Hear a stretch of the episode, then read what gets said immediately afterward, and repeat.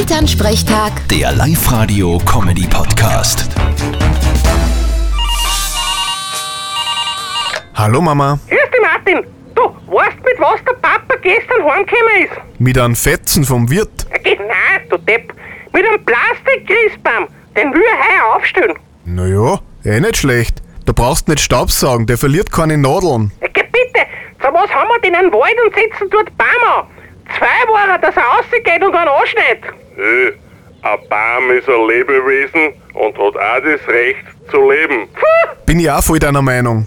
Aber wie ist es dann mit den Schweindeln, die Kier und die Händeln? genau. Weil da fällt dann jegliches Mitleid. Blöde Ausreden sind das. Andererseits ist so ein Plastikrissbaum sicherheitstechnisch vom Vorteil. Und warum bitte? Naja, wenn er zum Brenner anfängt, riechst du das viel früher. Vierte Mama. Haha, bitte, Martin. Elternsprechtag. Der Live-Radio-Comedy-Podcast.